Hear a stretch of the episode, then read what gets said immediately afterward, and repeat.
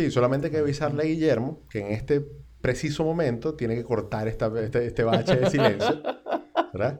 Porque estamos Sí. todos, estamos Guillermo, todos grabando, Está todo el mundo pero enfocado chateando por escribiendo Estamos todos chateando por atrás. y escribiendo y escribiendo títulos. Esto es Robot, un podcast para humanos hecho por humanos que trabajan para un robot. Bienvenidos al episodio 193 de Robot, grabado el 20 de febrero de 2019 y titulado Hormigas y Tiza. En esta ocasión los acompañamos Julio Epp, Ricardo Román, Carlos Granier y Jorge León. Pueden encontrarnos como siempre en revistalrobot.com o, en nuestras cuentas en Twitter, Revista Robot, Joep, Jorge León, Román Saurio, C. Granier y Modulor. Un día normal en Internet.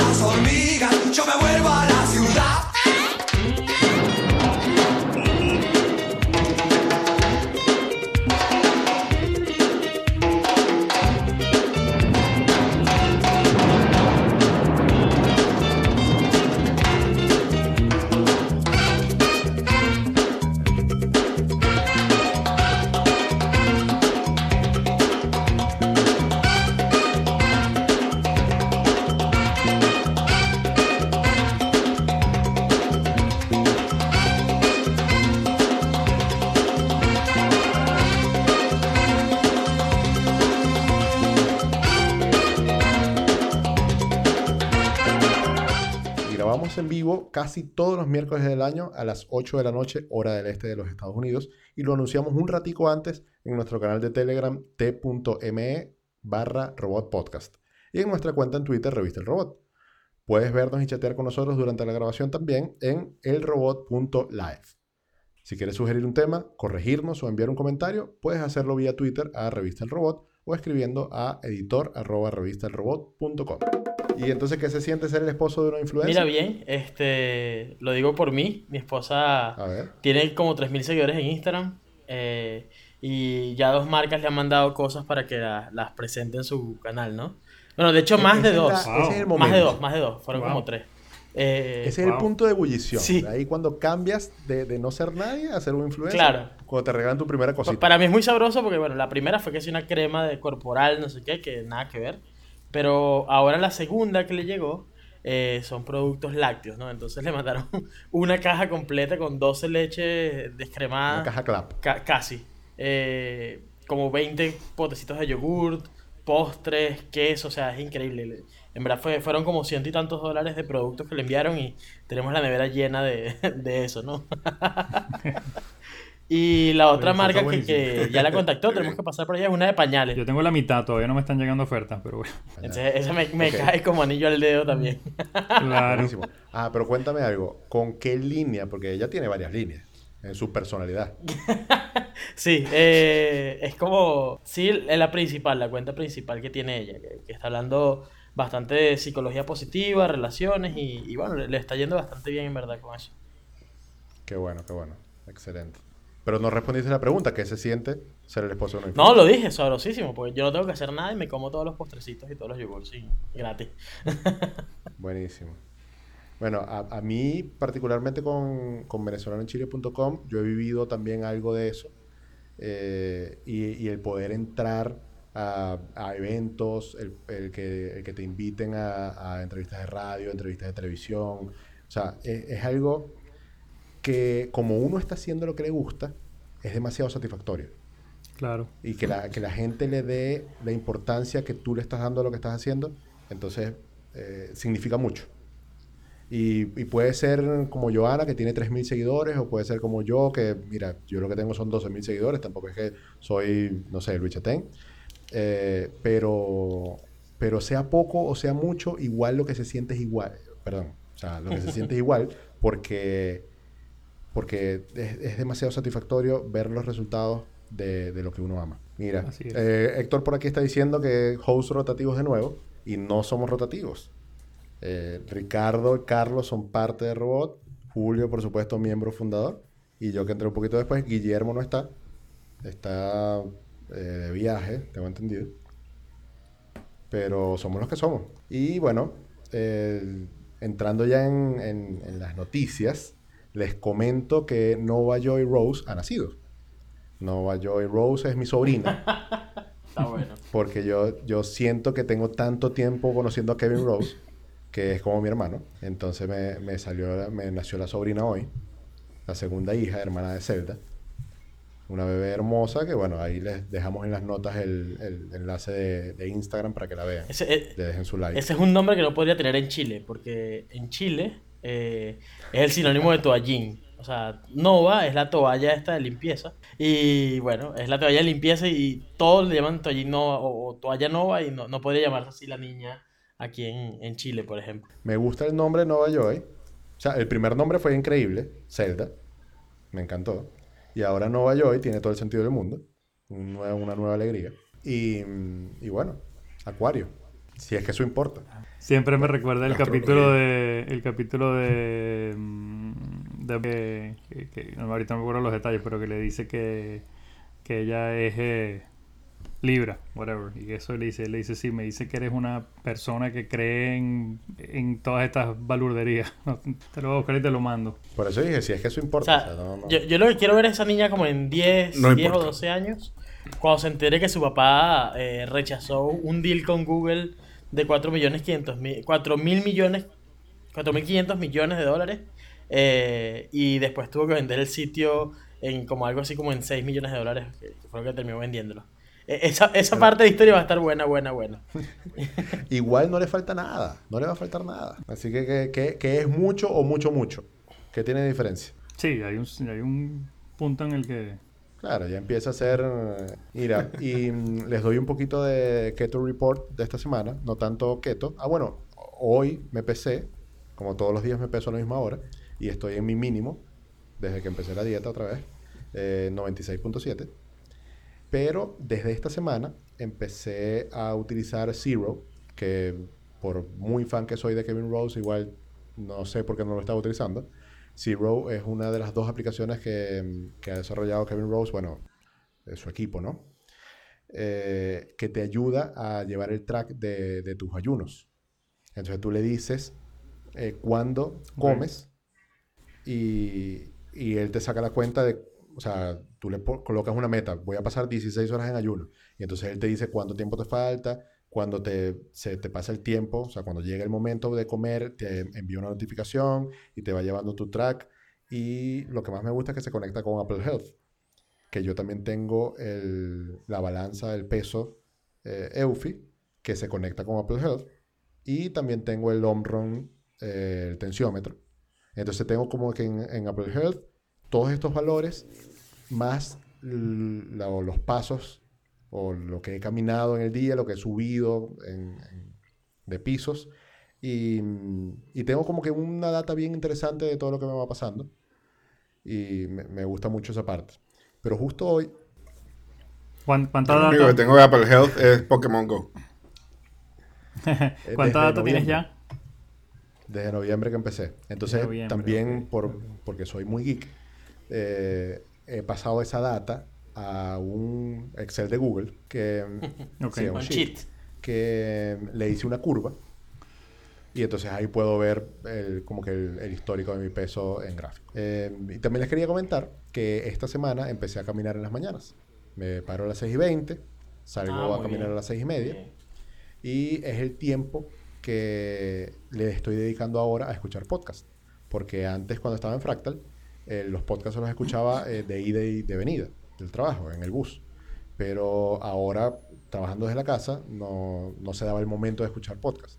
Porque obviamente uno no puede escuchar podcast haciendo otra cosa que, que requiera tu atención. Entonces empecé a caminar y me sirve para las dos cosas, para la parte de la salud y para la parte de, de escuchar podcast. Y me di cuenta que solamente le puedo prestar atención si camino por la misma parte siempre. Porque si empiezo a cruzar esos micromomentos en los que tú tienes que tomar una decisión, me, me- me voy por ahí. Claro. Pero ¿los oyes en inglés o en español?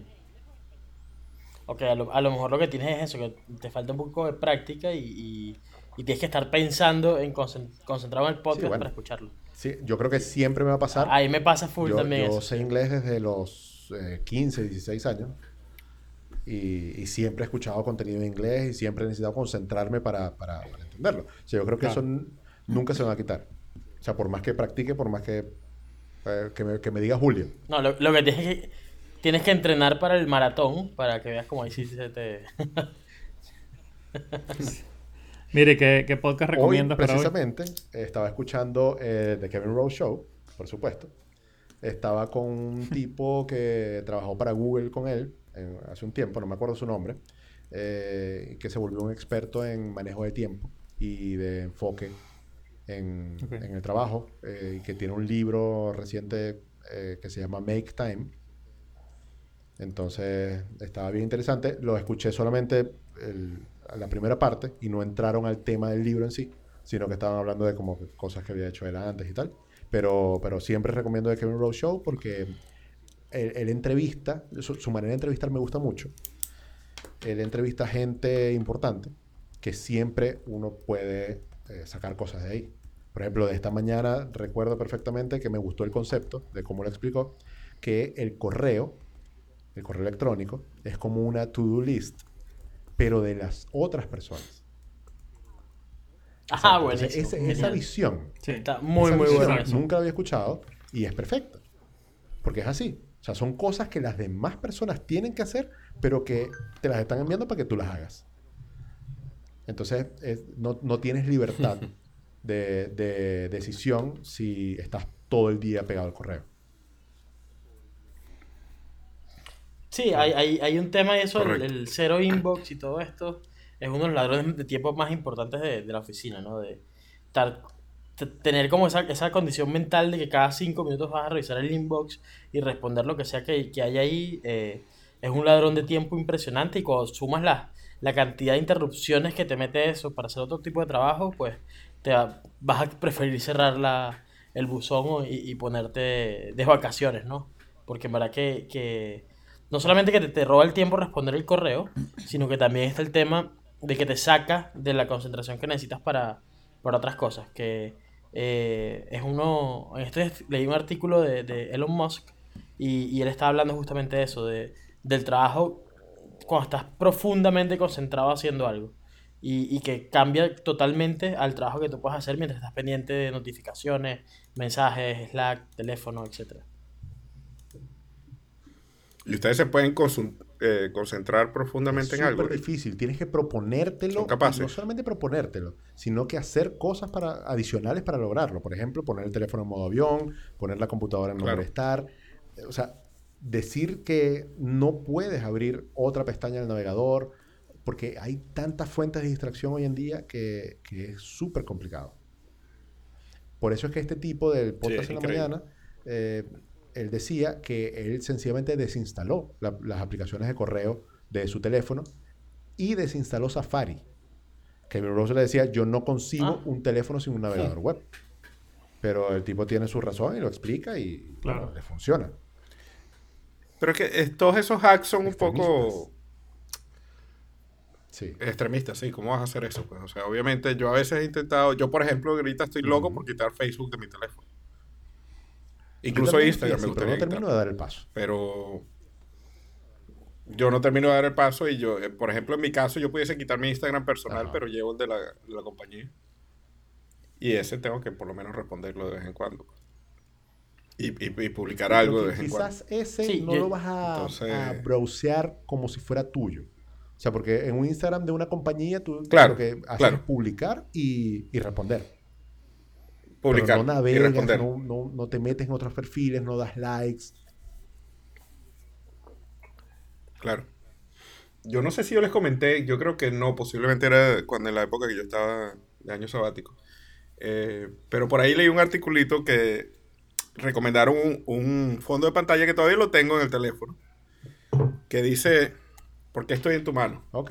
Why am I in your Para hand? cuestionarte siempre. ¿Ok? Entonces, cada vez que yo agarro el teléfono, el teléfono me pregunta por qué estoy en tu mano.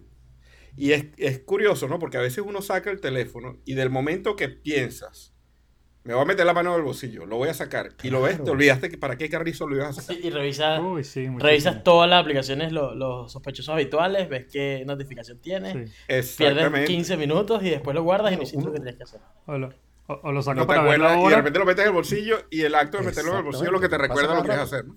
Sí. Sí, lo sacas para ver qué hora es la- y lo vuelves a guardar y no viste qué hora era. O dices, tengo que responder un o enviar un correo. Y cuando lo desbloqueas, que ves el numerito rojo en, en WhatsApp, entonces eso es un grupo que está en mute, pero que alguien dijo algo. Y, y, y la, la ansiedad no te deja dejar ese numerito rojo. Igual, a mí me pasa mucho con Slack, que tengo como 10 canales con, con, con 10 cosas diferentes. Y de repente en uno de ellos hay una notificación de que en un canal como que comunitario o de varias personas habló alguien. Y hasta que no consigo cuál fue, no, no me quedo tranquilo. Eh, Sí. No sé, yo creo que es el, Claro. eh, el OCD que, que hace que, que tengas que hacer eso. Bueno, y el, el cerebro que te lo tienen ya acostumbrado a que ese, eh, resolver eso, recibir un like, eh, todas esas cosas, te hace sentirte bien. Entonces, llega un momento que tú tienes que buscar, darle a los botoncitos. Eres, eres un a- perrito de Pavlov. ¿Cómo es que se Tal llama cual, eso? sí. Tal cual. Sam Harris, Sam Harris, que yo he recomendado su podcast aquí, que antes se llamaba Waking Up y ahora le cambió el nombre y en algún momento me va a venir, que es un... Él es... Él es neurocientífico, ¿no? psiconeu- ¿Ah? Neurocientífico. ¿Cómo? Neurocientífico, correcto. Y es muy famoso como es uno, uno de estos ateos muy amigo Richard Dawkins. Exactamente. Es muy, muy, muy Ateo abiertamente practicante. ateo. ¿Mm? Ateo Un ateo practicante. practicante. Correctamente. y eh, Sam Harris tiene una aplicación porque él es... Él, es, eh, él aboga mucho por la, la meditación. Y él tiene una aplicación y él, la aplicación se llama Waking Up, que era como se llamaba el podcast, y ahora le cambió el nombre. Eh, y la idea de, de meditar, él dice que es como entrenar el cerebro a poder controlar ciertas cosas como esa. Y el ejemplo que él pone, yo pienso mucho en lo de controlar la distracción de la social media, por decir algo, por- o del email, ¿no? Pero él, él pone mucho el ejemplo de la rabia. Él dice que cuando uno está bravo con algo, y, y el ejemplo bue- muy bueno de eso es el, eh, es el road rage, ¿no? La, la rabia en el manejando. Agarras una rabieta de esas manejando. Es algo que tú puedes controlar, a pesar de que no estás acostumbrado y que no sientes que, él dice que uno piensa que uno puede entrenar su cuerpo y adelgazar y, y- y ponerse en forma, pero que nunca has pensado que puedes entrenar tu mente. Y de repente decir, ya no estoy bravo. O sea, ¿por qué estoy bravo? Y, y cuestionarte por qué estás bravo y decir, hasta aquí llegó. Y no tengo que estar bravo, por ejemplo. O no tengo que distraerme y puedo concentrarme en algo. Otro ejemplo que él pone mucho es cuándo fue la última vez que te leíste un libro durante una hora sin distraerte con nada, sin levantar el teléfono para ver Twitter o, o Instagram, ¿no? Y la aplicación es un curso de meditación, básicamente. Este, ya les, les haré mis reportes Bueno, por aquí. Eh, Kevin Rose. Pero estoy empezandito Kevin a Rose ver qué tiene una tal. aplicación que se llama tal. Oak, que es para meditación. Ajá. Esas son las dos que él tiene, la aplicación de fasting y la aplicación de, de meditación. No, porque no me he propuesto hacer meditación eh, como eh, teóricamente, digamos, siguiendo teoría. Eh, Ujú. a mí me, me- se, me, me- se me hace muy fácil, digamos, controlar la mayoría de mis emociones. Por ejemplo, esa de, de ponerse bravo, de molestarse, de tal. Yo, yo soy una persona muy calmada, muy tranquila. Pero se me hace muy cuesta arriba controlar las distracciones. Esa es mi, mi asignatura pendiente. Y, y- y le, da- le doy muchas vueltas en mi día a día pensando en cómo poder hacerlo. Y siempre que intento hacer algo nuevo, me, me veo ese mismo día eh, como que pasándole por encima. O sea, no lo he logrado, pero, pero es algo que, que igual tengo presente. Bien. Está bien. De hecho, Sam Harris dice que, que la aplicación de él no es la que tienes que usar. Él recomienda Oak, también Eso, recomienda claro. la que te sirva. Como siempre. O sea, la dieta la que te sirva. Lo del gimnasio Este, a la pero hora dice que que, te eso es muy sí. importante. Sí. Sí, Y, y me gusta mucho la... Yo siempre he visto la meditación. Yo, yo soy un, muy escéptico de, de la psicología en general por mi formación. Ya, y de todas ya pero cosas medio tú eres, o sea, está- eres escéptico de la psicología Completamente. y eres psicólogo. Yo soy psicólogo y una de las cosas que yo descubrí, yo no sé si lo he hablado antes en el podcast, estudiando psicología, es que el ejemplo que yo siempre pongo es que la psicología de hoy en día es como la medicina en el medioevo. Básicamente tienes una o dos herramientas, ¿no? Entonces, ¿sabes? Tienes dolor de cabeza, sanguijuela contigo. Este, te está saliendo una, una, una picazón en alguna parte del cuerpo, sanguijuela. Este, se te cayó un dedo porque te lo cortaste con una herramienta, sanguijuela. O sea, esas son las herramientas que tú tienes. Dolor de espalda, sanguijuela. Entonces, la psicología hoy en día es un poco así. Tienes una o dos herramientas y, y los psicólogos quieren curar cosas, a veces desbalances bioquímicos con, hablando, conversando contigo, diciéndote, oye, no te sientas así. Estoy simplificando mucho, por supuesto. Este, y- y esto no quiere decir que no haya psicólogos que tienen mucha percepción, pero es más un arte que una ciencia. ¿Ok? Y, y tampoco quiere decir que no haya gente que le ha hecho muy bien a veces ir a un psicólogo y, y tratarse con un psicólogo, pero de nuevo, es un arte más que una ciencia, es como tirar una Sí, flecha. Totalmente en de acuerdo. ¿no? Eh, como ciencia, la psicología está muy en pañales todavía como para tener técnicas que, que, que sirvan, ¿no? Entonces la, la meditación y especialmente la meditación trascendental es una de estas cosas como la astrología y, y como, como la homeopatía que, que no tienen fundamento en la ciencia. ¿no? Entonces, eh, la meditación tiene un mal nombre por eso. A mí lo que me llama la atención de esto es que una persona como Sam Harris, que es muy científico, muy escéptico, te da una explicación de otra forma de cómo puede funcionar la meditación.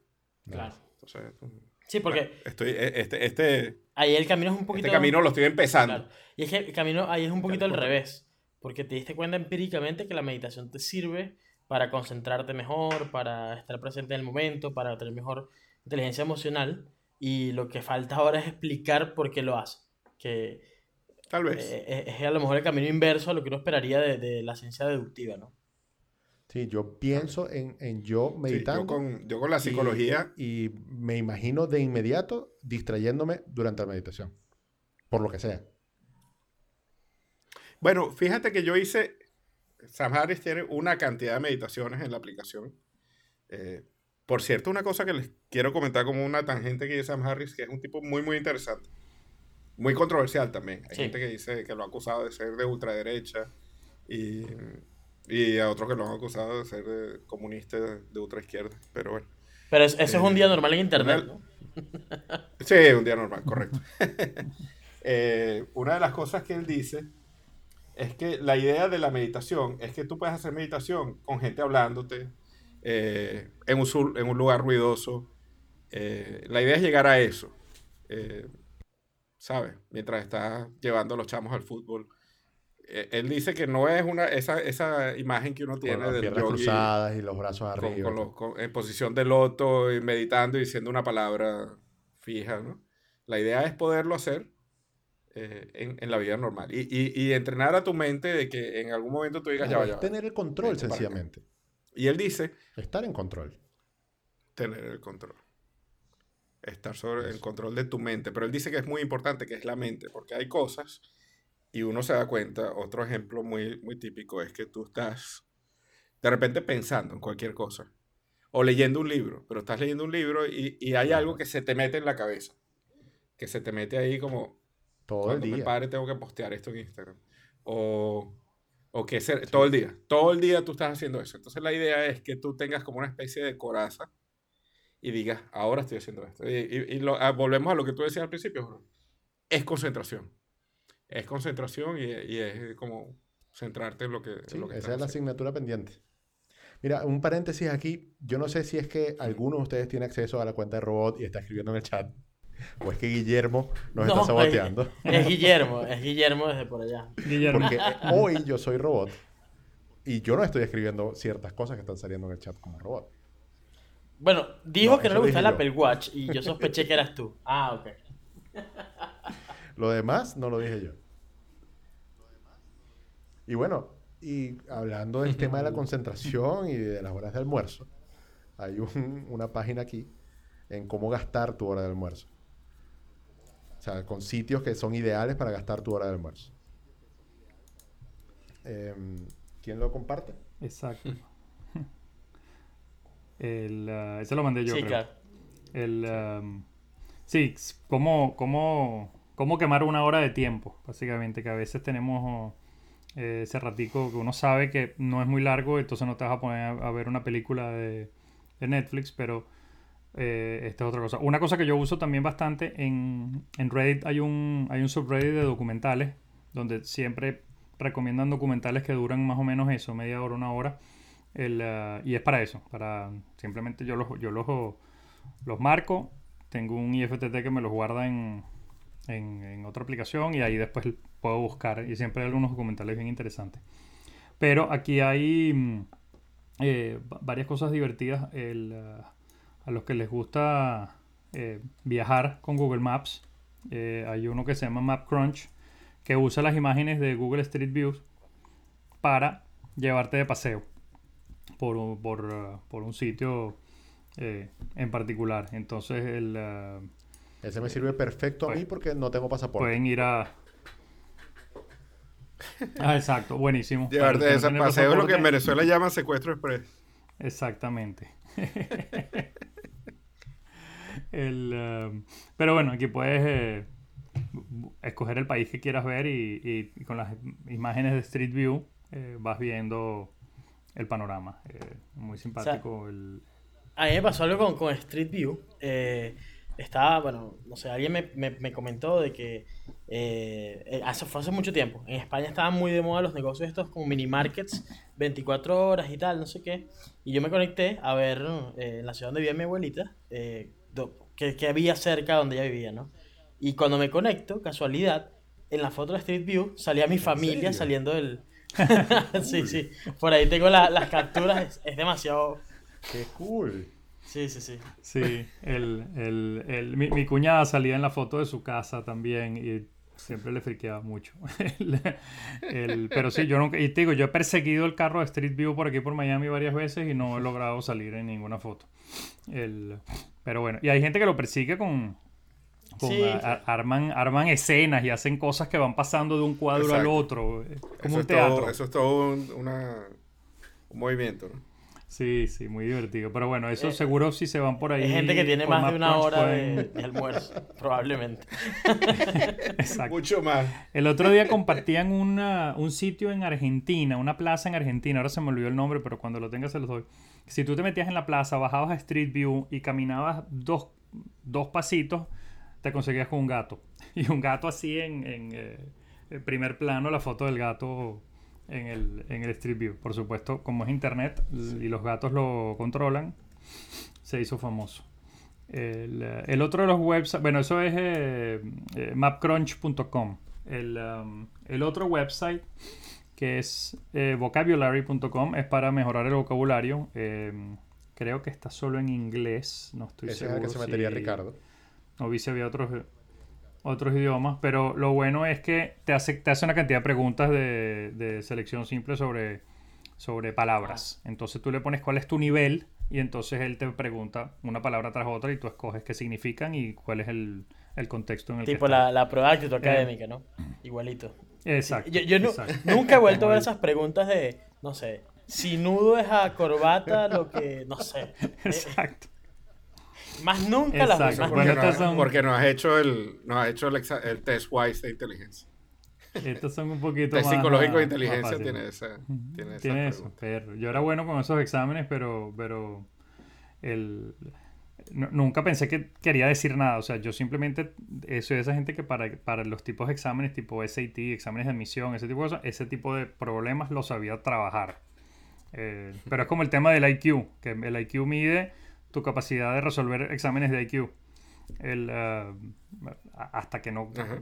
hagan algo distinto, eh, eso es lo que estás, ah, lo que estás midiendo. Bueno, el, test- el famoso test de inteligencia más famoso es el WISE, que es ese WIS, eh, que es ese que el- les menciono ahorita, que tiene ese tipo de preguntas. Ok, lo- bueno, tienen que Eh, hacerlo y todo para parecido la a este que website viene. que mencionaste ahorita.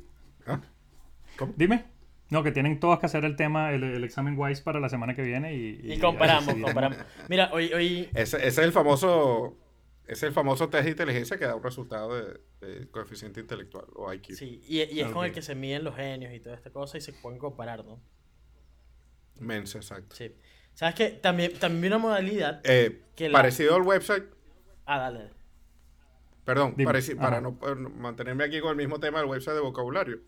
Eh, hay un, les recomiendo un, eh, hay un mailing list de Kevin Kelly, que es uno de los fundadores de Wired.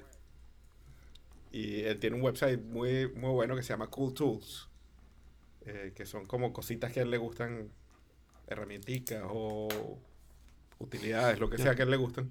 Y él tiene ahorita un, un, un mailing list con Mark Fraunfelder, de, también de Boing Boing, y una chica que no recuerdo dónde es ella, que se llama Recomendo.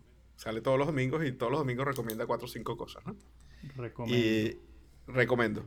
Y esta semana recomendaron un website que se llama Ludwig. Ujú. Te voy a decir cómo es. Ludwig eh, dot info, creo. No, dot guru. Ludwig dot guru. Y es un buscador de frases en inglés. Oh, qué bueno. Entonces está genial porque, porque la idea es que busca en, en escritos académicos. Ok. Entonces, por ejemplo, si, si tú no sabes si se dice eh, We are the champions o We be the champions, entonces tú escribes la frase y ese buscador te dice en, en- en documentos que están rankeados qué es lo que más se usa. Entonces, cuando Ah, es tu pues- segundo idioma o incluso tu primer idioma, si quieres escribir Claro. bien inglés y quieres escribir bien una frase, la buscas en Ludwig. Está espectacular, la verdad. Y Sí. Está genial, está- está... muy genial. Ludwig.guru. Eso está, eso está bien bueno. Eso me recuerda con el tema de las frases, el, el- un artículo que me mandaron el, el otro día, un, un artículo bien interesante de una entrevista con, con Martina Navratilova. Y al final tenía una frase que decía bully, así como bully de, de, de, de- bully. De matón. ¿no? B-U-L-L-Y, de matón, sí.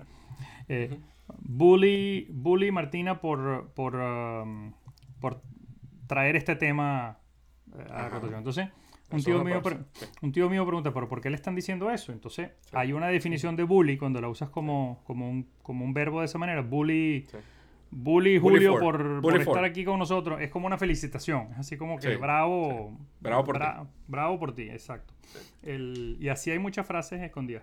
Yo tengo un problema ah, con Wire últimamente. eh, estoy peleado con Wire, así como algunos se pelearon con Google, porque Wire se ha vuelto eh, izquierdísima como publicación y como Ah, sí. eh, y, y todo lo que han estado publicando. Yo ahora, yo ahora, yo tenía desde el primer Wire hasta, no sé, hasta que me mudé para acá, eh, y se quedaron por ahí. Eh, y me encantaba. Este, y a medida que fue como creciendo la publicación y dejando de ser más, más geeky, este, lo que se ha vuelto es eh, izquierdista. Entonces no... He dejado de leer ¿Qué? Wire, no estoy suscrito. Sí. Kevin Kelly se fue de Wired muchísimo antes que tú. Eso es un comentario que te hago. ah, bueno, ¿ves? Buenísimo. Él es fundador de Wired. Fundador de Wired. Y del... eh, Bueno, pero anda con el de Boing. Boing, que es medio izquierdoso también. sí. El- All- eh, pero ese, es- ese es Cory Doctorow, ¿no? ese es Cory Doctorow, es verdad. es Sí. verdad, no es el este es otro. Mark Fraunfelder. Está bien. Bueno, buenísimo. Le voy a dar un chance a la... A la, a la- No, recomiendo es chévere. Recomiendo no Al tiene ningún- ninguna posición política. Recomienda websites, recomienda herramienticas, recomienda tonterías. A veces recomienda peines o ligas o... No, y la, y, y la posición política no importa. Mientras uno la sepa, mientras uno sepa... Claro. eh, o No, sea, no, la- pero la- es una la- cosa la- que recomienda, recomienda cosas. O sea, te- un día te recomiendan una afeitadora desechable porque la descubrieron Ah. en tal sitio y les pareció buenísimo. buenísimo. Es así como bien. Ese, ese, Ya. Ya lo voy a buscar para ponerlo en las notas. No te preocupes mucho. Es- tú, yo lo ese y te- cuento- Te lo pongo. ese cuento de las noticias objetivas es, eh, es imposible. O sea, tú lo que tienes es que saber cuál es la línea editorial. Y con eso tú Claro. te formas tu opinión. Pero, pero eso ahora que tenemos el, el, ese, eh, por lo general es de la gente que quiere controlar la información. Eso sí, no, la, tiene que ser objetivo. Tiene que ser objetivo y todo el mundo tiene un, un lado, etcétera. Y ahora tienes entonces Google que es mm, eh, la niñera de todos y entonces eh, quién puede salir y quién no puede salir en los buscadores y en YouTube y en Twitter y en todo esto. Entonces, bueno. Pero bueno, este, nos salimos del tema. El, um, para su hora de almuerzo, seguimos con el Wayback Machine. El Wayback Machine es una, una página, es archive.org. el, uh, es un archivo de internet. Y tiene una cosa muy interesante. Cualquier página que ustedes quieran guardar, ustedes pueden ir, meter el URL y decirle que la guarde. Y el, y el Wayback Machine va a guardar una copia de ese día de esa página. Y puede guardar copias de muchas veces, de muchas páginas. Últimamente, además me resultó muy útil en, en estos días porque estaba re- tratando de reconstruir el website de, de RCTV que estaba que no estaba el, el website en sí no estaba no estaba al aire y en el, en el Wayback Machine hay muchísimas copias de las páginas del website original con noticias y biografías y no, guarda las fotos y cosas de esas, sobre todo en los, en los websites que funcionan con base de datos. El, pero mucha de la información está, está ahí.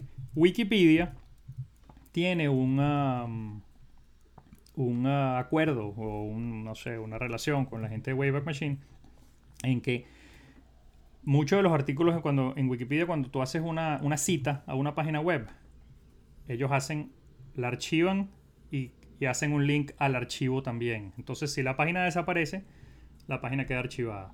Entonces, el, uh, pero mira, vale la pena Sí. para ver uh, si quieren De ver el website que tenían en MySpace o en LiveJournal. Y... Nosotros lo usamos mucho para el trabajo. Eh, a veces, bueno, toca ver qué es lo que hacía el, eh, la empresa que estamos eh, tratando de vender eh, hace un tiempo y por qué cambió. O, o si de, de verdad hacemos mu- lo usamos mucho para hacer research, para ver el sitio mismo de nosotros, bueno. para ver cómo estaba antes. Y mira, esto convertía más, o esto, o esto hacía tal cosa, o antes lo teníamos así. Y, y es bien chévere, ¿verdad? Que, que es muy, muy completa, muy, muy útil y sirve para ver cosas súper locas a veces con, con Y eso me da famosas, ¿no? curiosidad de saber si para que se grabe tienes tú que pedirlo. Y entonces eso significa que todas las Sí. versiones grabadas de los días que hay es porque alguien, alguien los pidió.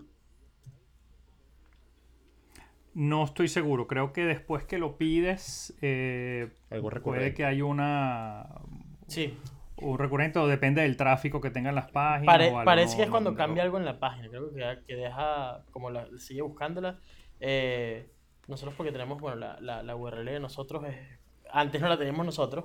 Y puedes ver ahí como antes iba cambiando. La tenía creo que un abogado en, en Long Island. Entonces tenía que decir fotos de la familia. Después se puso como más profesional y hasta que perdió el, el dominio, ¿no? Ah, pero eso está bueno. Eso está, eh, para, para eso está bien interesante. Ahora, una pregunta. ¿El Wayback Machine se autoarchiva? Que- creo que sí. creo ¿Dónde que lo, sí. y, dónde, ¿Y dónde lo guardan? ¿Y dónde lo Ah, guardan? claro. No, esa es la... Eso es como buscar Google en Google. Sí.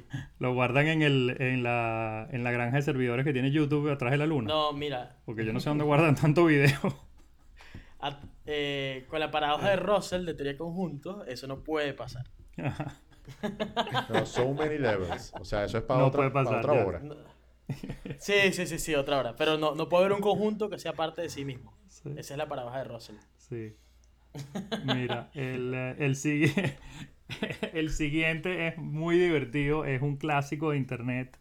El tipo que lo diseñó es, un, es, eh, una de estas personas famosas en, el, en los círculos más oscuros de la internet. Es Line Rider. Line, Line Rider es un, un muñequito que va esquiando en un trineo, no sé en qué anda últimamente, bajando por una montaña. El, eh, y uno lo que hace es, el, eh, hay varias versiones, en esta uno le va pintando el, la pendiente por la que él va bajando, y los brincos y los saltos, y la idea es que él siga, que siga bajando. el, Yo jugaba un jueguito como ese cuando no existían Llega. ni, ni internet ni nada por el estilo, o por lo menos casero, con las hormigas y con tiza. ¿Entiendes? Tú pintabas y la hormiga no podía pasar por ahí. Es verdad. Mira, no, no lo digas al aire que puede salir PETA o alguien de eso a, a reclamarte. ¿no? Seguramente, seguramente. El, bueno, eh, el otro LibriVox, no lo, no lo he visto, pero son audiobooks de dominio público. Este, eso, eso lo conozco yo. Es muy bueno. ah, es bueno, es buena calidad. Muy, muy bueno. Todos los, básicamente todos los libros que están en el dominio público están ahí. Moby Dick y, bueno, este, A Christmas. Carol y cualquier cosa que se te ocurra.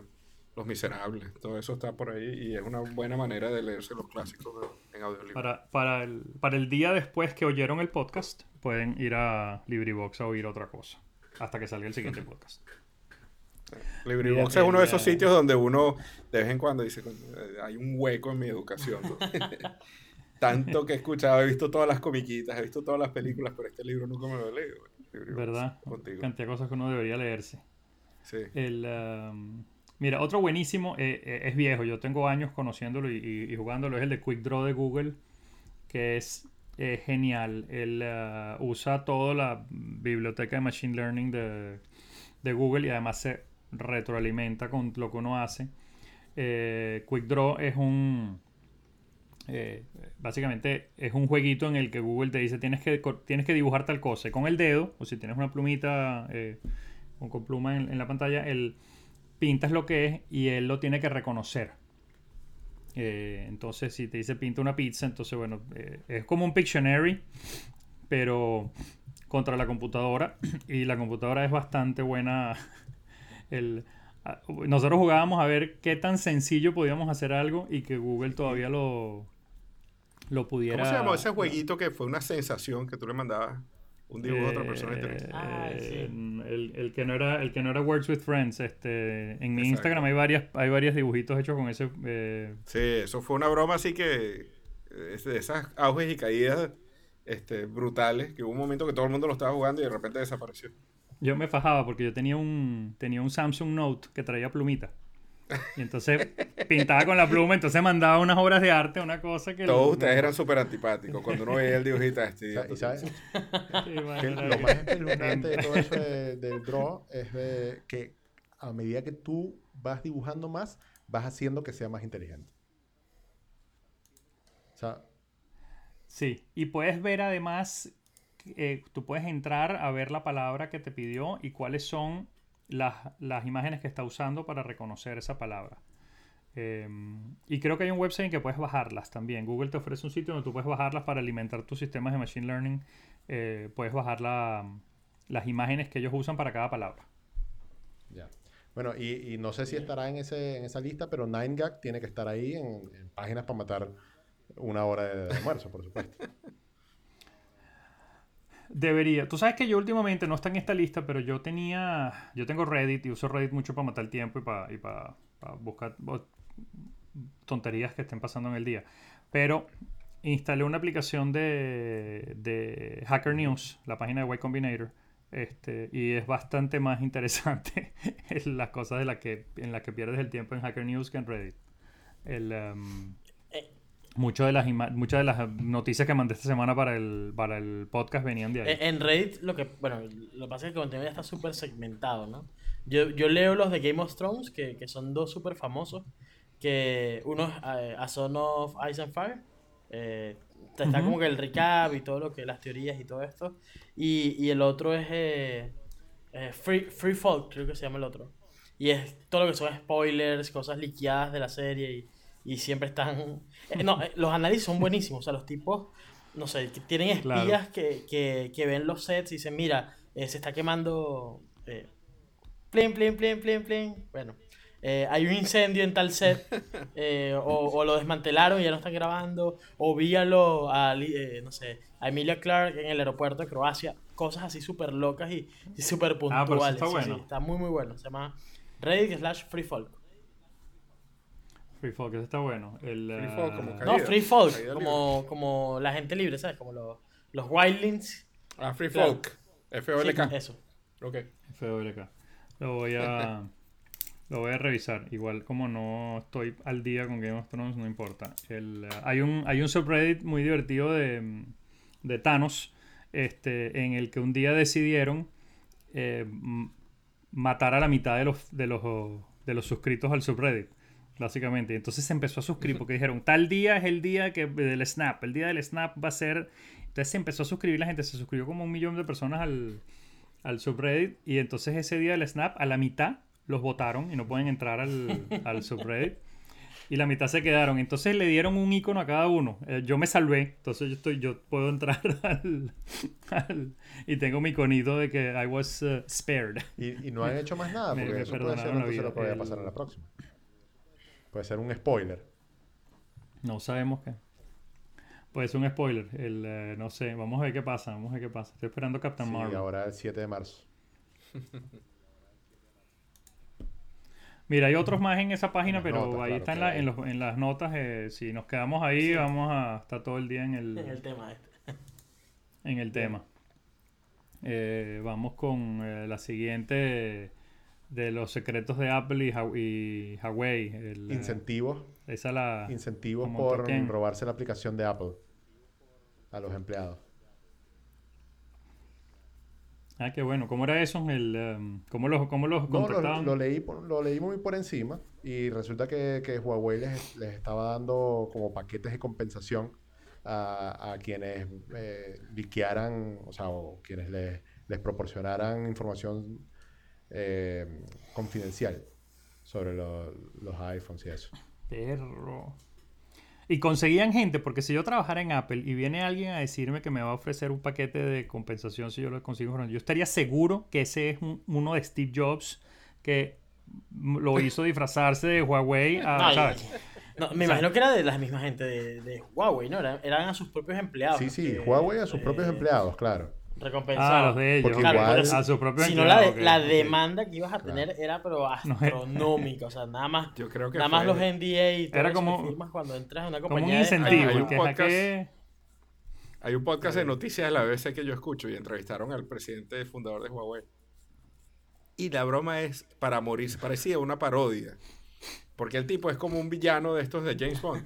Dr. Evil. Este, porque el tipo, por Doctor ejemplo, le preguntaron, malito. mira, tu hija, tu hija está presa en Canadá y, están tratando de extraditarla. La compañía es más fuerte que mi hija, mi hija es desechable, una vaina así. La compañía eh, ya tiene una cultura, si, si mi hija desaparece, si yo desaparezco, la, la compañía es más fuerte que nosotros dos. Y los Estados Unidos no nos podrá detener porque nuestra tecnología es demasiado avanzada. Ellos no saben con lo que están. o sea, te lo juro que la entrevista yo la escuchaba y decía, parecía una parodia, parecía un chiste. Lo único, me imagino el tipo con el gatico blanco Sí. mientras daba la entrevista. Mira, y otra cosa que les queríamos comentar es una aplicación el- que encontró Carlos y que la pasó en estos días por el, por el chat de nosotros interno de Telegram y me dejó loco. Se llama Glide y es un servicio que a partir de un Excel de Google, un sheet, eh, te crea una aplicación móvil. Está muy grosero esto. sí, te crea una Sí, aplicación móvil Shit, que, shit. mm, o sea, sirve más que todo para hacer catálogos. Entonces tú tienes una hoja, una hoja de cálculo, y tienes tus columnas y tu, tu, tu base de datos, pues. Y puedes configurar qué campos van a ser títulos, qué campos van a ser subtítulos, qué campo, o sea, tiene un enlace, puedes hacer embed de videos de YouTube, puedes eh, personalizar colores, puedes personalizar icono y todo como si fuese una aplicación, aplicación, o sea, de esas páginas que tú cuando entras le das share y le dices agregar a la pantalla de inicio. Eh, y se te crea un icono que luego le das a ese icono como si fuese una aplicación y te carga entonces el catálogo. Y me queda perfecto para un desafío que yo tenía en el trabajo, que es hacer precisamente el catálogo de cursos que nosotros damos.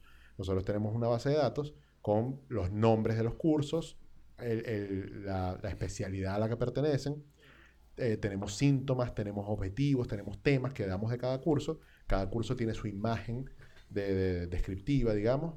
Eh, y, todo esto lo estoy pudiendo hacer de una manera muy sencilla y muy rápida. Es gratis. O sea, de verdad que no le encuentro todavía ninguna, ni- ni- ninguna falla. Eh, claro, para cosas mucho más avanzadas eh, es mejor que utilices una herramienta más adecuada. Pero esto incluso tiene eh, función- funciones avanzadas como, como de base de datos relacional y todo. Que tú puedes hacer que un elemento sea parte de muchos o muchos sean parte de uno y relacionarlos internamente, enlazarlos. O sea, es, es maravilloso, de verdad. Sí, sí, sí. ya tienes algo medio montado, Sí. Ya. Pásanos el link para Lo ver. voy a... Sí. Sí, es bastante, es, es bastante eh, práctica. Ellos tienen una, una versión paga en la que te dan el código que lo puedes entonces publicar para el App Store y sacarla como una aplicación. El, ah, obviamente son aplicaciones sin ningún tipo de lógica. eh, eh, como dices tú, más, más que todo catálogos o, o cosas que funcionan como catálogo. Tiene una opción de, de mensajería sencilla, de chat. El, y yo lo que he estado probando últimamente es hasta dónde la puedo empujar con el tema de la parte relacional. Entre, eh, yo tengo, por ejemplo, eh, algunas páginas, algunos catálogos que hay, que hay relaciones de, de no solo de uno a mucho, sino de mucho a mucho. El, con la que ellos más o menos tienen alguna manera de funcionar, eh, pero ya la estamos, ya la estamos empujando un poco, un poco al límite, sobre todo porque tiene un, ahorita tiene un, límite de un megabyte de, o un gigabyte debe ser de, de data. Eh, creo que es un megabyte de data eh, que le puedes cargar. Entonces, eh, obviamente es puro texto lo que le estás cargando, no, no, es tanto, pero yo le estoy tratando de montar un catálogo de 18.000 episodios. Entonces, el, ah, más, más actores y otra cantidad de, de data. Entonces, eh, ahí vamos. Um, el- yo hice un, demito que lo, monté en eh, ah, donde estoy haciendo unas pruebas. Tengo como cinco pruebas que estoy haciendo ahorita. A ver hasta dónde lo puedo empujar. Pero funciona muy bien. Es una aplicación que está lista en, días. Claro, ya teníamos toda la data, todos los artes, todos los videos. Eh, y no tiene opciones de comercialización. Yo hablé con ellos ayer, eh, esta mañana. Me dice que no está en su roadmap ah, eh, inmediato el tema de, de agregarle componentes de, de anuncios, de publicidad. Eh, cosa que a mí me gustaría mucho. Pero me dijo, mira, pero si, si, si a tu app le va muy bien, eh, podemos hablar. Entonces, el, eh, vamos a ver, déjame terminar de tener la lista. eh, lanzarla. El- si hay varias limitaciones, por ejemplo, si tienes la cuenta paga, puedes tener tu propio dominio. Si tienes la cuenta pro, puedes entonces publicar, pero es, es por aplicación. Entonces, eh, la, de, la que te da tu propio dominio es 19 dólares al mes y la otra creo son 99 dólares al mes. Eh, pero 99 dólares al mes por una aplicación que no tienes cómo comercializarla, eh, a menos que la vendas en el App Store, este, ya entonces se pone, Sí, se pone complicado. se pone, se pone complicado. Pero bueno, si vendes No, pero 100 a 99 centavos, Claro, está, está sí, bien, ¿no? Sí, para hacer algo muy, muy sencillo, a lo mejor con nada más un catálogo y, y una dirección para que vayan a tu tienda, yo creo que está, está más que fabuloso. Sí. En, en- en el, en el caso mío, yo estoy montando, o sea, básicamente todo lo que tengo en YouTube, donde ya está gratis para verlo, en una aplicación por la comodidad de tener todo en, el, en, en un app que te lo encapsula mejor y no estás distraído con el resto de YouTube. Eh, entonces, no, no es una aplicación por la que creo que pudiera cobrar mucho, si, si pudiera hasta cobrar algo. El, ah, pero sí me gustaría poder comercializarla más allá. O sea, te salen los anuncios de YouTube, pero, pero sería mucho mejor si con AdMob, por ejemplo, yo pudiera ponerle unos anuncios extra dentro del app que no molestaran, pero que, que Sí, comercializaran sí, un sí. poco. O sea, tiene mucho potencial y yo no sé cómo... Es, es de esas cosas que uno no sabe cómo no existían antes. Porque después que las ves parecen tan obvias, pero... Y, y ese es el mérito, ¿no? De ellos. Y me, me gusta mucho porque se nota que es un producto Sí. reciente, nuevo, y son bien abiertos en lo que ellos están haciendo, porque tienen hasta publicado su roadmap en la parte de, de ayuda. O sea, la- la- las funciones que quieren incorporar, te dicen que hay ciertas que van a estar para marzo, otras Sí. que van a estar para abril. Y entonces es, es gente que está trabajando en esto porque de verdad es maravilloso. O sea, tenía tiempo sin, sin toparme así con una aplicación tan interesante. Sí, a mí me encantan estas cosas que con, con una agarras una, una hoja de cálculo y se la lanzas y te, y te, y te la ordenan, pues, el, ah, eh, que es como el, el último paso después de uno limpiar muchísima la data. presentas? Entonces, ¿cómo la, cómo la, Claro. Cómo la presentas, cómo la haces útil. Y esto es, te digo, yo, a la gente que se le ha enseñado, todo el mundo, perro, ¿y cuánto te tardaste? ¿Cuánto te costó hacer eso? Y yo no sé cuánto. Este, el- el- el- Y tiene cosas tan una mañana. interesantes como eh, que genial. eh, Google Sheets te da la opción de hacer un gráfico y tú ese gráfico lo puedes poner también en la aplicación y lo ves en tiempo real. O sea, con, con- con los datos que le Exacto, vayas agregando sí. tú. Entonces siempre tienes un gráfico, eh, digamos, en vivo en, en la aplicación según lo que lo- los datos que le vayas metiendo. No, maravilloso. Qué bueno. Sí, ojalá, ojalá saquen un, un- un modelo, no sé, una suscripción un poco más all you can eat, una cosa así que tú, ¿sabes? Eh, pagues por el mm, X número. Porque ahorita funciona, pero claro, tienes unos, unos URLs ahí. Es que hay tres planes. eh, Ah, está el plan complicado. gratis, está el plan eh, de 19 dólares creo mensuales que te permite eh, el custom domain. Ajá, Sí, exacto. para una y el de aplicación. 99 que te permite publicarlo en la App Store o en Google Play, pero en la App Store, como sabes, hay que tener una cuenta de desarrollador que cuesta eh, su plática también. Sí, 99 dólares. Tiene, sí, y, y- y es, y es la suscripción esa de 99 dólares te permite publicar una aplicación también, Claro, es, es 99 dólares por aplicación. Ese es el... por aplicación, por mes. El, aunque bueno, me imagino, bueno, sí, es que si le estás haciendo modificaciones, aunque este son un tipo de aplicaciones que una vez que la hiciste, no le vas a hacer mucha modificación, entonces no sé. Pero no sé, ellos están ahí trabajando en su modelo de negocio. Sí, está, este, está en Y Combinator, así que seguramente van a hacer cosas Sí. bien chéveres pronto. Los que no hacen cosas chéveres ver, vamos a son ver, vamos los demonios estos de Cantebé, ¿no? Es eh, insólito ese tema y, y un tema que yo tengo años, años, años diciéndoselo a la gente lo gra- la gravedad de tú tener eh, un grupo amponil en manos de el libreto telefónico de internet. Porque el libreto telefónico de internet es una, o sea, yo, yo no entiendo cómo no hay, cómo no hay una sanción eh, a nivel, a nivel internacional eh, al- a- contra el abuso del uso de los servidores de DNS. Porque claro, la excusa es no, que es una... una Página eh, subversiva, golpista, qué sé yo. o ¿Cómo sea, llaman eso? Eh, El, el- el DNS cache poisoning, un, ah, un, ah, envenenamiento del caché del DNS por, por problemas. la- Bueno, excusas pueden haber. Eh, explica primero, explica primero de qué estás pero- hablando. En el caso en particular, que fue el que, comentamos, hubo el, ah, el- gobierno interino de Venezuela organizó una página para organizar a los voluntarios para que pudiera entrar la ayuda humanitaria eh, la semana que viene. Y la página se llamaba voluntariosxvenezuela.com. El- Pero si tú estabas conectado a internet vía CanTV usando los DNS de CanTV, O sea, básicamente desde DNS. Venezuela. Sí.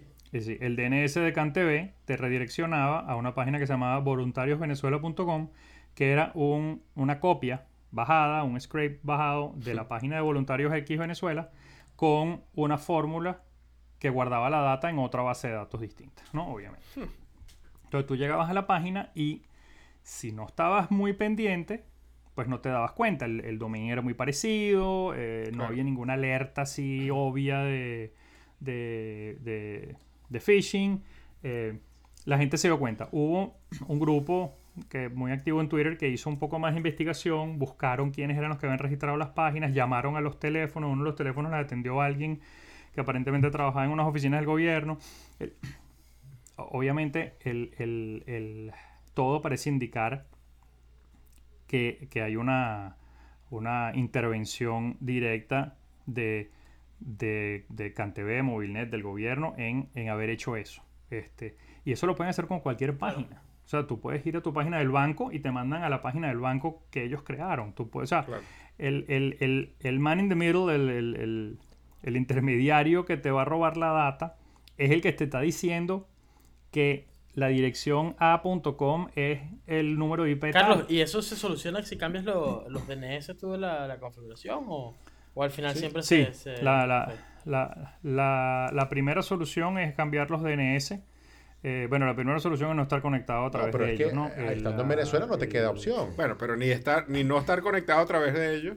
Ya, pero Sí. ni no estar conectado a través de ellos ni cambiar los DNS son, o sea, eso son soluciones geek, pues eso no es una cosa Claro, no, no es para todo el mundo. que es una solución real para porque esto es un servicio. claro, y el primero. Sí. O sea, tú no puedes pedir Sí, a mi mamá Exacto. Bueno, que cambie los DNS. Cloudflare eh, tiene una, una aplicación muy, muy sencillita para los teléfonos que donde te cambia el, el DNS, ¿no? Para al, al 111.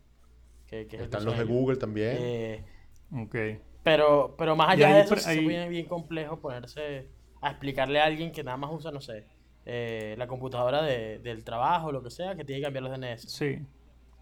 Sí, sí, No, no, pero- por ahí recomendaban otro que se llama Quad9, que es 9999, no sé si lo conocen, yo no lo conozco, lo vi, lo vi hoy, y otra de las cosas que tenía era que era encriptado, entonces, el, el- inclusive la data del DNS, porque uno de los problemas de los DNS y de los, y de los uh, ISP es que pueden ver a todos los sitios web a que tú vas. A menos que tú tengas una VPN que esté más allá del- de, tu, de tu proveedor de servicio, el, que entonces el, tu tráfico sale encriptado de tu casa, sale de la red en la que estás conectado y luego entra a un servidor y de ahí sale, el, eh, todo tu tráfico está, está libre. O sea, tú puedes ver eh, eh, los títulos de las páginas que estás visitando, una cantidad, o sea, hay, hay, hay, hay muchísima data, sobre todo cuando hay tanta data que se puede, que se puede sacar y usar con, con malísimas intenciones. Entonces, obviamente, claro, el primer paso es cambiar los DNS. Pero eso no es la solución El, de fondo, eh, digamos. El, eh, No. pero esa no es la, esa no es la solución. La solución, la solución es que la gente que esté manejando No, este y- tipo de cosas sea yo gente veo seria. una ¿no? como El, más ah, arriba. O que hayan tratados internacionales, como Pero yo dijiste tú veo una como más arriba que Exacto. eso, que no sé técnicamente si es posible, pero se me ocurrió cuando estaba pensando en, en lo que dice este artículo. Y es que, ¿por qué no usar blockchain para, para los DNS? Si tú usas blockchain para eso, no hay manera de, de que cambie. O sea, para la base de datos de, de la- lo que significa cada, cada dominio. No, pero es que, es que el- no es que cambie la base de datos, es que cambiaron la base de datos. O sea, el, el- el- fíjate fíjate lo que pasó. El, eh, el- el DNS funciona, hay, hay los DNS principales, ¿ok? Y después hay DNS secundarios, que hay, que hay, que hay muchísimos. Y el DNS, el, DNS para los que, para los que no saben, es básicamente el, el libreto telefónico, que dice, fulano de tal, este es tu número de teléfono. Entonces yo me sé tu nombre, pero no me sé tu teléfono. Bueno, yo me sé tu página web, pero no me sé la dirección IP. Entonces yo voy a tu página web voluntariosxvenezuela.com y tú me dices, Exacto. ah, esta es la IP que tienes que ir. Entonces, eso... Pero, pero ya va, ya va. Explicando eso un poquito. Estoy pensando en mi mamá te está escuchando. Este, Entonces, eh, eso que tú estás diciendo es que detrás, de, detrás del Internet hay algo que convierte eso. Pues realmente las páginas web Sí. no son www.algo.com. Las páginas web son un, un- son IP. direcciones IP. Numéricas. Son direcciones IP que pueden y- cambiar. igual que los teléfonos son un número, pero tú no te vas a acordar del número de teléfono de la gente, por eso tienes un directorio. Y tú llamas a, a tu mamá y pones mamá en el teléfono y eso convierte eso a un número telefónico que a lo mejor tú no te sabes. Sí. Era y como, es exactamente como, lo mismo que hacen esos servidores que son los DNS. Cuando ya cuando cuando existían las, ah, las operadoras que uno Exacto. llamaba por teléfono También. y la operadora estaba en un cuarto en el que había una, una pared llena de, de- de enchufes de cable. Y entonces por un enchufe venía tu llamada y entonces ella buscaba tú quieres hablar con Pedro Pedro es este y entonces enchufaba el cable ahí Y entonces tú hablabas con Pedro. Pero yo podía enchufarte en otro que no era Pedro. Y entonces tú crees que estás hablando con Pedro pero no estás hablando con Juan y Juan te hace creer con la computadora es mucho más difícil es mucho más fácil porque Claro. claro. Juan quizá no puede cambiar la voz y no sabe toda la información, pero en el caso de la computadora sí puede pasar.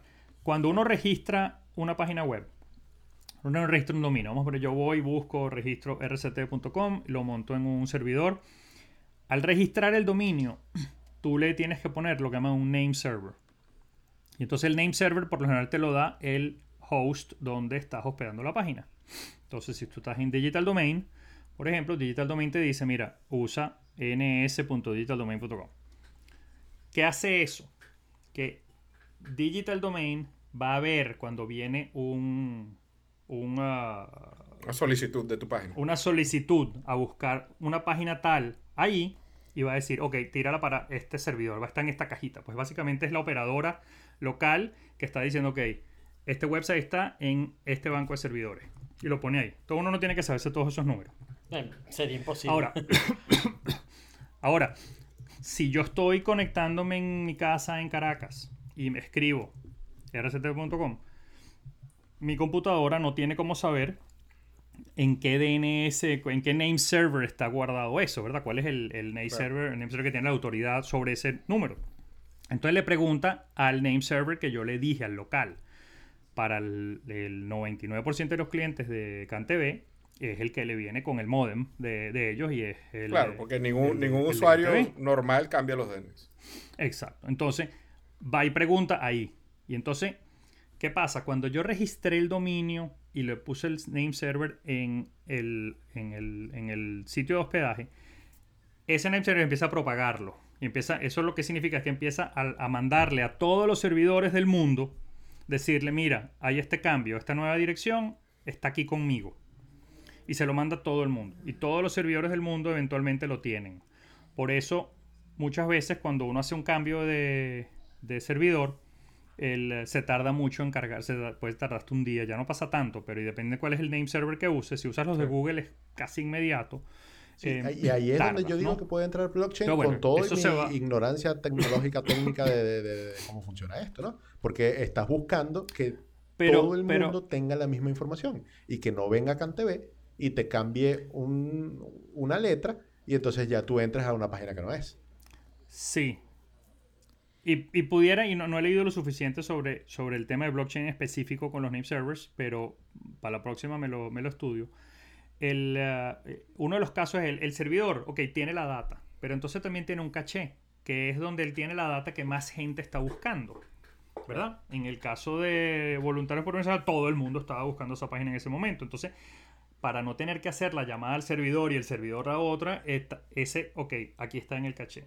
Y ese Como caché que la es operadora, fácil. siguiendo, siguiendo la metáfora, eso es como que la operadora conoce a la más gente popular, a, las celebridades, Eh, a los y eso- y esos no ya tienen que estar pensando dónde está el huequito conectado. Exacto. Y esos ya tienen unos cables enchufados ahí. Exacto. Entonces ya simplemente agarra el cable que es y lo pone. Entonces, el, ah, el, ah, supuestamente cuando, cuando hay, cuando hay eh, el- el- los ataques esos de, de- de envenenamiento del caché, es, es porque el caché lo cambian, que es mucho más fácil de cambiar lo otro. Pero aquí parece que lo que estaba cambiado era el, el- el DNS. O sea, el DNS no cuadraba con, con, el, con el otro. Que no, que no o sea, el- el- el- no, no es lo importante. O sea, si el DNS que ellos estaban sirviendo desde el caché tenía el cambio hecho, ya el daño está hecho, porque ya tú estás pidiendo una dirección y él te está diciendo, esta es la que es. Entonces yo no sé si con el tema de blockchain tú pudieras bypassear este tema del, del, del caché, porque el... el, um, eh, o cambiarlo, porque si entonces para cada uno tienes que hacer un chequeo de blockchain a ver si de verdad está válido, entonces el, eh, el, el, el lag que... que- o sea, el- Claro, o sea, se- el- el- la dificultad No, y, sería la y- velocidad. y para eso, Jorge, están los. Claro, y para eso están todo el tema de los Sí. certificados y el HTTPS y ta- todo eso también va validando que, que efectivamente Sí, tú entres en la página que No, dices para que quieres nada. entrar. Para Eh, nada, porque aquí pasó. Aquí entraste en una página eh, que, que- eh, sí. tú No, creías y tú estar tener... una y página tú entraste puedes, a otra. eh, en- en- en- en- Porque quien controla eso es más, tú puedes... hizo un cambio de una letra. Exacto. La operadora es una malandra. Sí. Y puedes tener un certificado chimbo y, o sea, eh, el, el tema de... Y entonces, el, el artículo este del, del departamento de... eh, no era de defensa, pero era uno de estos... El, eh, El DHS. El DHS, que es el Departamento de Homeland Security. Ajá. Este... De soberanía de la patria, de seguridad de la sí, patria. sí, que no tiene nada que ver... patria. Y esto no tiene nada que ver con lo, con lo que pasó en, con este caso del DNS, pero ellos dicen que hay un problema gravísimo con la infraestructura del DNS y cómo se puede eh, eh, pues, pues violar la, vamos a llamarla la santidad de esos números que están ahí. Pues el, ah, es demasiado vulnerable. Es, una- una- es de esas tecnologías como casi toda la web que han crecido más allá de para lo que fueron diseñadas. Claro, Entonces claro. llegan unos puntos en los que eh, eh, esos patches que vas poniendo eh, se rompen. Sí, Y el problema es que esto se, se convierte en una cosa de política internacional y de soberanía de los países. Sí. ¿no? Entonces, este, esto no lo va a querer soltar nadie. ¿no? Porque si tienen ese poder de hacer eso, eh, los Pero, gobiernos pero totalitarios. eso lo tienen los, bueno, exacto, los totalitarios lo tienen ellos, pero lo normalmente lo tienen los, los ISP, ¿no? Los, los proveedores de internet. Bueno, Claro, ahora, pero, el- pero casi todo, to- diría yo, me atrevo a decir en mi ignorancia que todos los gobiernos totalitarios controlan un ISP que es prácticamente un monopolio. sí, ahora Por fíjate lo en, en en nuestra experiencia es el. En el artículo este de, de CISA, CISA es el eh, Cyber Security and Infrastructure Security Agency, la Agencia de Seguridad de Infraestructura y Ciberseguridad de los Estados Unidos, el Departamento de Seguridad del Estado, de Homeland Security. Eh, ellos eh, lo que dicen en el fondo es básicamente lo que estamos hablando. Ellos dicen, ok, aquí hay que hacer algo. Y lo que hay que hacer es verificar que los DNS, que, lo- que los ar- archivos de DNS eh, estén direccionando hacia donde son. Bueno, sí, básico para ver que no haya un hijack. Eso es lo que hubo aquí, hubo un, uh, un, uh, un secuestro, Secuestro. de una dirección web. El segundo, ca- eh, la segunda opción que ponen es actualizar las claves de las cuentas de DNS. Agregarle mul- eh, eh, le- multi, ¿cómo se llama? Multifactor authentication, este Autenticación de no. multifactor, multifactorial. Multifactor, o sea, que tengan otra opción.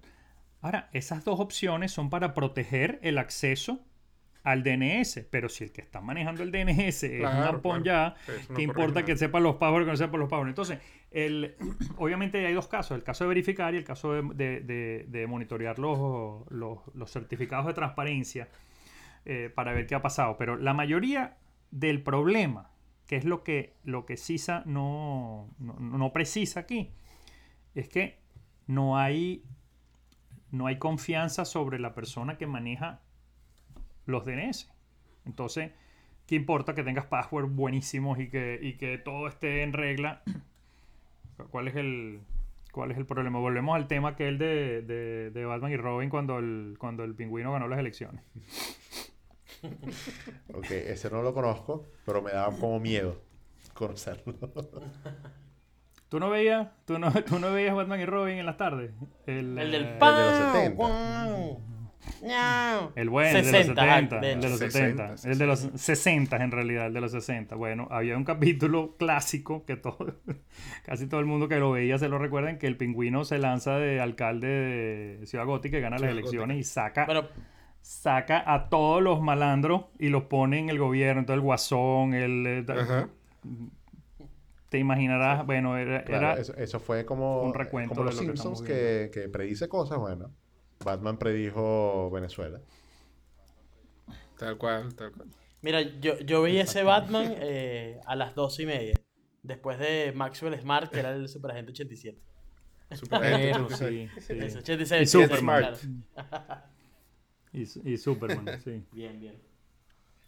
Mira, Pues sí, eh, en eso y estamos. siguiendo con el tema, bueno, tenemos el artículo de, eh, de los Chromecast, que no puedes cambiarles el DNS, ¿no? Y más o menos caes en lo mismo. Ah, ahí caemos más o menos en lo mismo. Este, Pero por este- el otro lado, o sea, este- ya no es un gobierno malévolo, sino una compañía que no sabemos todavía si es malévola o no. Bueno, y Google, y Google además lo hace con, con, con esa buena intención. Tú sabes, de que bueno, si yo, si yo meto el DNS dentro del Chromecast eh, y yo controlo el DNS, pues no hay problema con. No hay problema nunca con la conexión al video que le estoy tratando de servir al cliente. Y te, y te quitas ese dolor de cabeza de encima. A mí me parece que Google no es malévolo hasta que se demuestre lo contrario, pues. Entonces, si muchos ya le estamos dando nuestra información No sé. personal, nuestra, o sea, nuestra ubicación, nuestro correo electrónico, tal, o sea, lo menos que me preocupa es darle la posibilidad de que ellos ruten el tráfico que yo, que yo uso, pues. Bueno, pero, pero la queja que hace este señor es, es verdad. Él dice, yo manejo mi network de mi casa. Y mi network de mi casa no se comunica con nadie que yo no le diga. Entonces, al, al Chromecast mandarle una nota a Google, a su DNS, a decirle, dame, dame un programa de televisión, dame un, dame un, un video de YouTube, o, dame esta orden, él ya le está dando información a YouTube de de que alguien en esta casa tiene un Chromecast, de que ese Chromecast recibió una, una solicitud para salir en una televisión, de que además pidió data sobre... O sea, la, la cantidad de información que sacas de ahí es, es insólita. Entonces entiendo que el señor este se pusiera, se pusiera bravísimo. Él además logró resolverlo, no sé de alguna manera cómo hizo. Sabe bastante más de network que yo eh, y, y pudo, y pudo modificarlo. El problema de la maldad es que es como relativa y a veces no te das cuenta que, que estás haciendo algo malo hasta que ya eres tienes como demasiado poder, ¿no? Y si no, pregúntale a Mark Zuckerberg, que, que fue, a, fue a dar unas declaraciones al Congreso de los Estados Unidos y el tipo... Realmente lo que, lo que parece es como un, un carajito de 12 años que le diste el poder del mundo y él cree que está, él está jugando. Bueno, ¿sabes a qué me recuerda ahora que lo pienso? A, ¿Cómo era que se llamaba la película? Ay, del carajito que lanza la guerra nuclear. Eh, War eh, Games. War Ah, Games. War Games, tal cual, tal cual, War Games. Este, el chamo está Death jugando, Note ¿no? también. O incluso Ender's Game, es un poco Como así Death también. Note. ¿Ah? ¿Perdón? El, el chamito, el chamito que escribe una, no te bien. un libre, una libreta Death Note, sí. eh, Ese era el nombre de alguien, esa persona se muere en los próximos 5 segundos. Y que Exacto. se convierte en un juego. Exacto. Y entonces ese es el peligro de, de pensar que no eres, no eres malvado, ¿no? Este, el problema es que cuando eres tan poderoso a veces haces cosas inocentemente Y te resulta convences que a ti mismo Sí, de que y te tienes razón. de las que no te das cuenta. Sí. El poder Todo, absoluto todo. corrompe absolutamente. Sí, pero esto es peor que eso. No, no solo te corrompe, sino es que no te das cuenta. O sea, ¿no? ni, ni siquiera es corrupción, es como más bien este, que ni te diste cuenta, es omisión Eh, completamente. Sí, no, es homicidio. Sí. Sí. no te das cuenta del por qué tienes. Sí, Y sí, bien. tal cual. Y siguiendo con, con esto de si somos malos o no somos malos, o si son o no, eh, Facebook está haciendo todo para demostrarte que no te está escuchando. Porque han sido muchas las, como que las denuncias de gente que muy casualmente se da cuenta que hablaron, o sea, eh, como de voz, con alguien, conversaron, Conversaron, sí, conversaron con, alguien. sobre un tema y de inmediato ven publicidad sobre, sobre eso. Eh, nosotros hemos dicho aquí, lo hemos tratado de explicar como ilusión de frecuencia y todo ese tipo de cosas, pero no deja de ponerlo a pensar a uno, sobre todo con lo que ha demostrado Facebook de cómo trata los datos de la gente.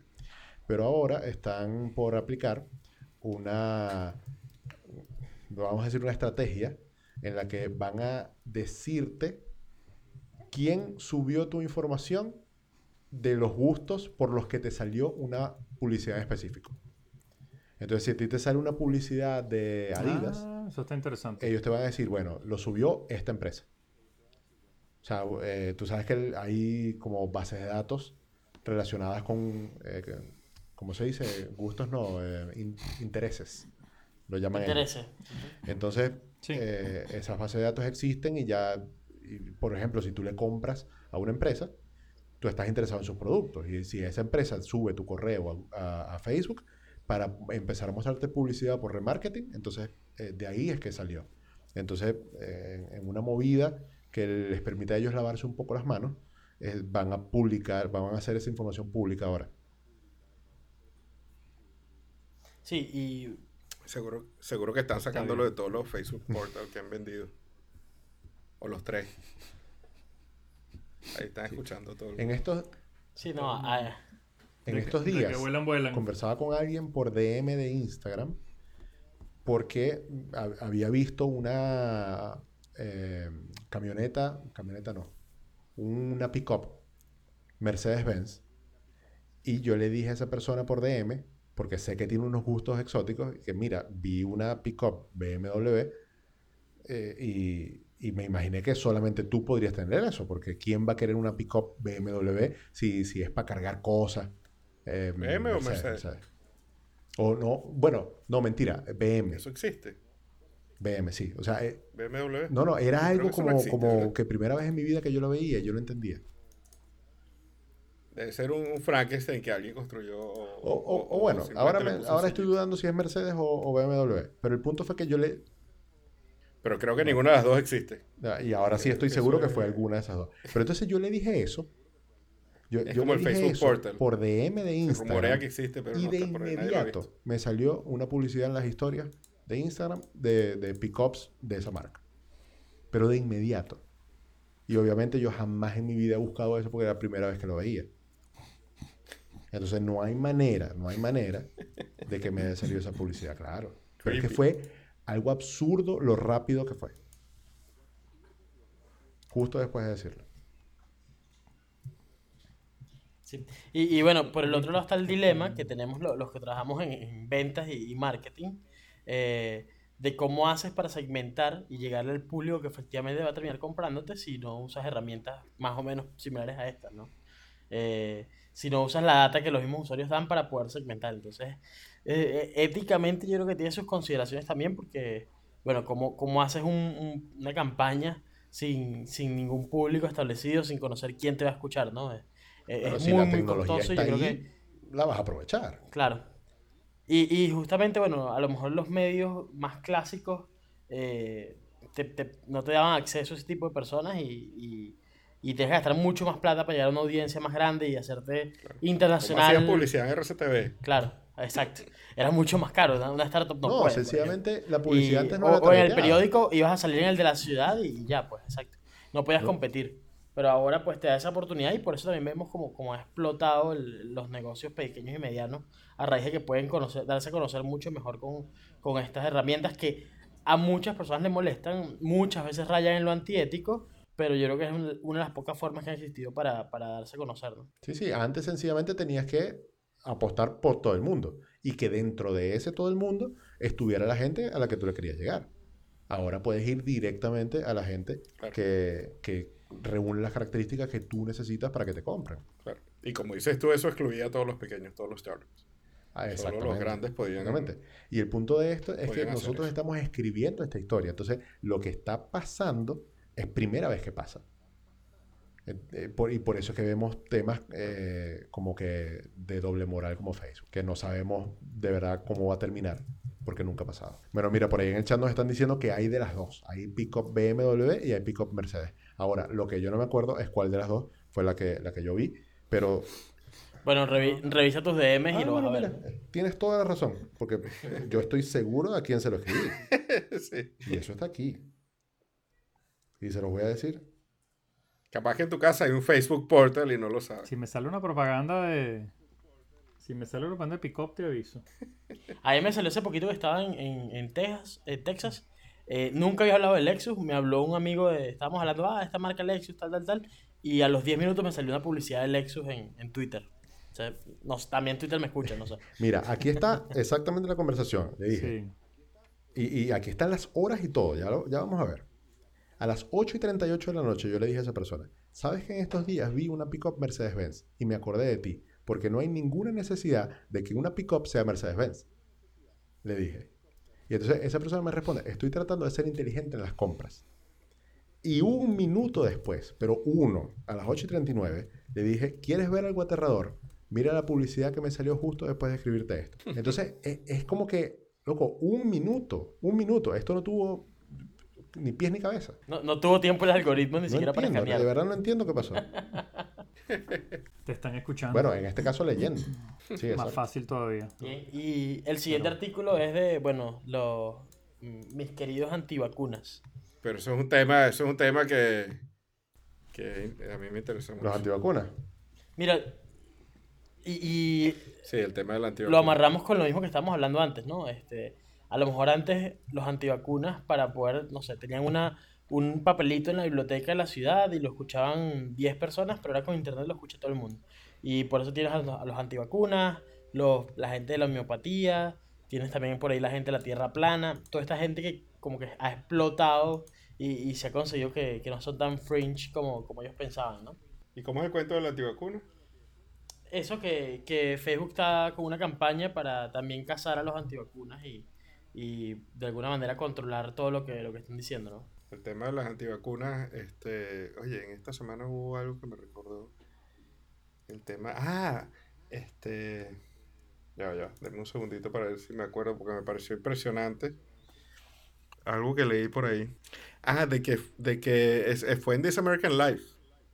en This American Life eh, hay un cuento esta semana de un médico, no se sabe bien cuál es el, el origen, claro, porque hay- es parte del cuento de This American Life, que es irrelevante, pero el caso es que un médico eh, hizo una apuesta con un amigo y él le dijo, uno era ortopédico, ¿cómo se llama? Es un traumatólogo, y el otro era un internista. Y el internista le dijo al traumatólogo que los traumatólogos eran como brutos y que un traumatólogo jamás lo publicarían en, en el New England Journal of Medicine.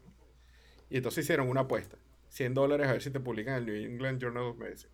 Y el tipo escribió una carta al New England Journal of Medicine diciendo que él fue a comer, que él es un médico y él se ha dado cuenta que cada vez que come chino, sale con un dolor de cabeza y como una especie de ratón después de que come chino. Y que la única explicación que eso tiene es el, el glutamato monosódico. Ese es el Ajinomoto. Y esa es una carta de los años 60, que es de donde viene todo el mito del glutamato monosódico. Y hoy en día los restaurantes chinos este, se cortan las venas y dicen que ellos no usan glutamato. Porque eso viene de ahí. ¿no? Y es igualito a ahí. antiguo. Bueno, a, a mí me pasó, mira, a mí me pasó que yo eh, cada vez que tomaba un antialérgico me quedaba dormido. Porque leí alguna vez que la loratadina daba sueño. Y efectivamente Ajá. la loratadina da sueño. Pero desde los años 80 lo que se vende es dexloratadina, que no tiene el sueño entre la entre una de sus contra- o sea, como sus efectos secundarios. O sea que yo me dormía por Sí, puro efecto placebo. claro. completamente. Ese glu- Completamente. Pero hay cosas. Una carta que era una apuesta se convirtió en una cosa que cambió el mundo. Pues porque. eh, o, o sea, 50 años más tarde todavía está teniendo efecto. e- ese glutamato serio. de sodio es lo que se llaman Ajinomoto. Que es con lo que... mm, No sé. Con eh, lo, lo que le echan al arroz chino para que quede salado. Supongo. Porque si, si es glutamato de sodio... Eh, no sé, es una cosa como anaranjada. Es la cosa no esa sé. anaranjada que le echan que, sabe, que hace que todo sepa rico. Sí, yo creo, yo creo. Ese, ese, ese cuento del, del glutamato me recuerda al de el, el experimento, el que llaman el experimento de la prisión en Stanford. Ajá. No sé si lo conoces, en que, Sí, en que un profesor eh, eh, básicamente agarró varios alumnos, contrató otros, unos eran, unos eran los oh, unos eran los guardias, otros eran los prisioneros, y en cuestión de días aquello era un desastre, los guardias se creían que eran eh, los que más mandaban y los prisioneros se estaban muriendo. Ya, Y- pero este, de- este es el experimento donde los guardias torturaban a los prisioneros. Sí, el de... que el que de le dabas un botón y entonces recibía un shock eléctrico. No, no, no, no había nada de eso, pero sí había un- una dinámica de, de- de poder y eso. Pero bueno, de ahí sale una literatura y, y una, toda un, todo un, un cuerpo de conocimiento de ese experimento como lo contó el profesor. Y resulta que era todo mentira. Resulta que una cantidad de cosas que él contó que habían pasado no fueron así. Pare- Aparentemente, eh, uno de los oh, uno de los oh, em, de los que era guardia le habían dicho qué es lo que tenía que hacer. Este, no es que él se le ocurrió ser malo porque era guardia, sino que parte de su papel era ser abusivo. Eh, otro, otro que le dijeron que se podía salir. y no se no- o sea, te voy a buscar el artículo porque vale la pena leérselo porque la cantidad de información que uno piensa que, que fue así y que eso fue lo que dijo el estudio y resulta que este estudio lo han lo, lo han eh, debunked, lo han eh, eh, Sí, demostrado demostrado que falso. Que hay una cantidad de falsedades de las conclusiones que salieron. Lo que pasa es que, claro, en el momento el tipo se hizo tan famoso y le fue tan bien que son esas mentiras que la vas, la vas corriendo y la vas haciendo más, más bonita y más grande y más grande y más grande, pero eh, han entrevistado a los que, a los que participaron este, y hay una cantidad de documentos del momento. Yo me quedé loco porque yo era de los que más pensaba ¿Sabes? Que eso había sido así y que eso, bueno, explicaba eh, una gran cantidad de cosas en el, en el comportamiento humano y resulta que no, que era mentira. Pero, pero hubo un artículo bien largo en, en, no sé si fue Vanity Fair, New Yorker, eh, Wired, una de estas. este. Y entonces no, no nos queda más que, que agradecer, ¿no? A nuestros sponsors, eh, Pau Clothing, venezolanoenchile.com, Dharma Saludable y Positivo y elmodulor.com. También agradecemos a nuestros oyentes en vivo, Dane Mejías, Héctor Bonaguro y Edmundo Vázquez por su participación durante esta grabación. Y entrando en meditación está Julio Epp. Caminando lento porque oye podcast en inglés, estoy yo, Jorge León. Dormido por la loratadina, Ricardo Román. Investigando DNS sobre blockchain, Carlos Granier. Y en la dirección de este espacio, pero solamente durante el chat, o por el chat, Guillermo Amador. Ah, Sí, sí. Ricardo, eh, Ricardo tiene el crédito de los créditos. Guillermo. Estaba nervioso, ¿no? Pero quedaron bastante bien. ¿no? Quedaron chéveres. Y yo, lo juro, yo intenté hacerlo, me tranqué en el primero, ni siquiera lo pude hacer, y pedí ayuda. Qué bien, muy bien, Ricardo. Bien. Mira, y en el post-show, eh, no, eso no se dice, pero Guillermo, ¿sabes? Edita. eh, yo estoy escuchando un, un podcast que se llama The Dropout, que es de eh, Elizabeth Holmes, que ella era la CEO y la fundadora de Theranos. Era una, una startup de, de salud que prometía cambiar cómo nos hacíamos exámenes médicos. ¿no? Entonces, la premisa de ellos era que eh, su maquinita con una sola gota de sangre te puede hacer más de 200 análisis de una vez. Desde, no sé, ca- Muy apropiado lo que estábamos hablando de estudios científicos Sí, que eran completamente Justamente, justamente. Y, y ellos decían que, bueno, desde, no sé, enfermedades infecciosas hasta ciertos tipos de cáncer te los ibas a, a poder identificar solo con una gotita. Y el podcast está muy, muy bueno, porque es el post-mortem prácticamente, y, y se basa no, no solamente en las entrevistas que ellos dieron a lo largo de la, la vida de Teranos, que fue como ocho años, fue bastante larga, levantaron mil millones de, de dólares en capital, o sea, una, una cosa súper absurda, una cantidad de plata enferma, y al final era un fraude, ¿no? Entonces, eh, ellos recogen todas las entrevistas, recogen todo lo que fueron los depositions o la- las declaraciones eh, en los juicios que están llevando estas personas y, y, y además entrevistan, bueno, personas que por supuesto trabajaron con ellos y todo esto. Y el podcast está muy, muy, muy enganchante, la verdad que Pero su- está muy, muy supongo que bueno. es O sea, una- si, si Jorge lo oye, no, va a caminar mucho más lento que, que lo que está haciendo ahorita. Mira, Subscribe. eh, pero entonces supongo que es una serie finita. Sí, Ok. Sí, son, son creo que siete capítulos. Hoy salió el seis. Me falta el, el, el, el último, Ok. creo. Sí, tiene sentido. bueno, Sí, serie está, está- es está muy es una historia, pues. Porque es un país chiquito. Y un país finito, perdón. Chile. Finito. Una serie finita es una novela chilena. Está bien. Título. Total.